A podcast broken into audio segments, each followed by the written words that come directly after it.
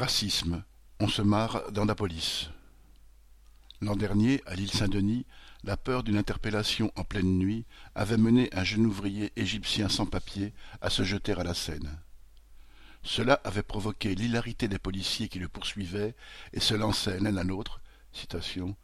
Un bico comme ça, ça ne nage pas. Ça coule, tu aurais dû lui accrocher un boulet au pied.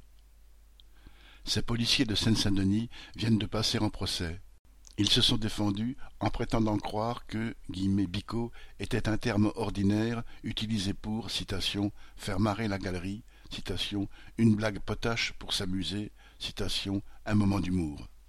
Ce qui en dit long sur le racisme policier ordinaire qui cette fois a été entendu grâce à une vidéo et a donné lieu à ce procès.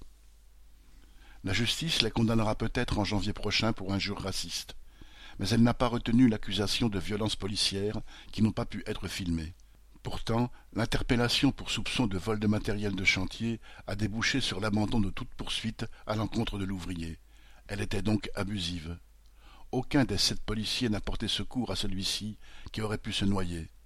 Par contre, quand il s'est hissé lui-même hors de l'eau, ils l'ont tous frappé, et le passage à tabac a continué dans le fourgon jusqu'au commissariat. De l'humour policier, en quelque sorte. Le chien des trois.